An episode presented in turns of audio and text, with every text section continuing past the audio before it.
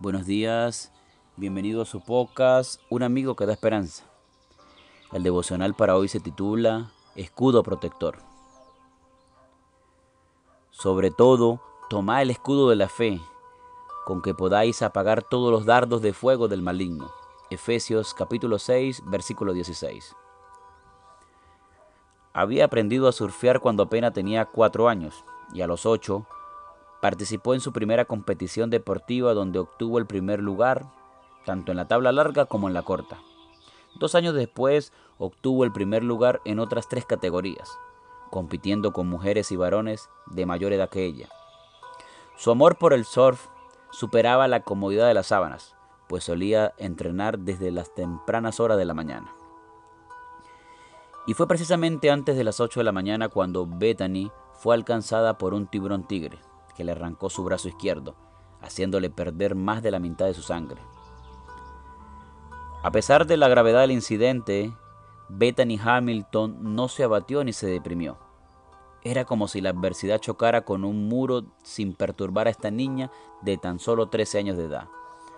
Pocas semanas después, sin temor de lo ocurrido, se encontraba nuevamente en el agua aprendiendo a nadar y a surfear con el único brazo que le quedaba. Desde entonces, ha vuelto a competir obteniendo grandes premios en torneos de Estados Unidos, Brasil y Australia.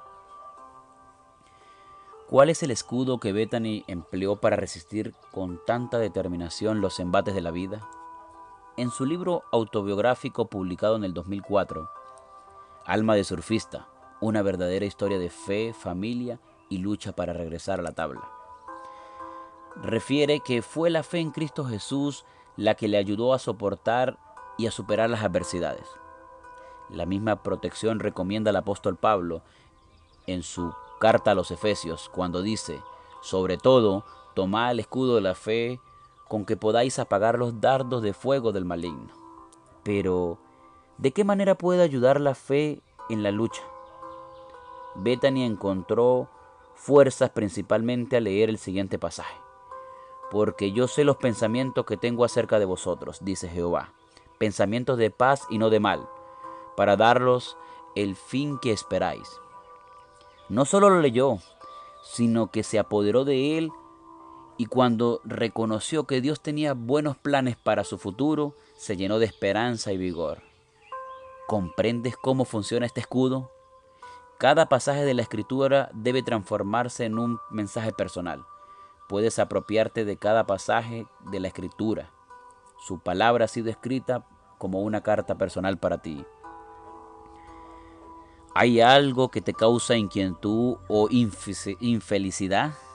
Colócate el escudo protector. Puedes apropiarte de cada promesa bíblica para resistir lo que venga. Y que el Señor te bendiga y nos vemos mañana para un nuevo devocional.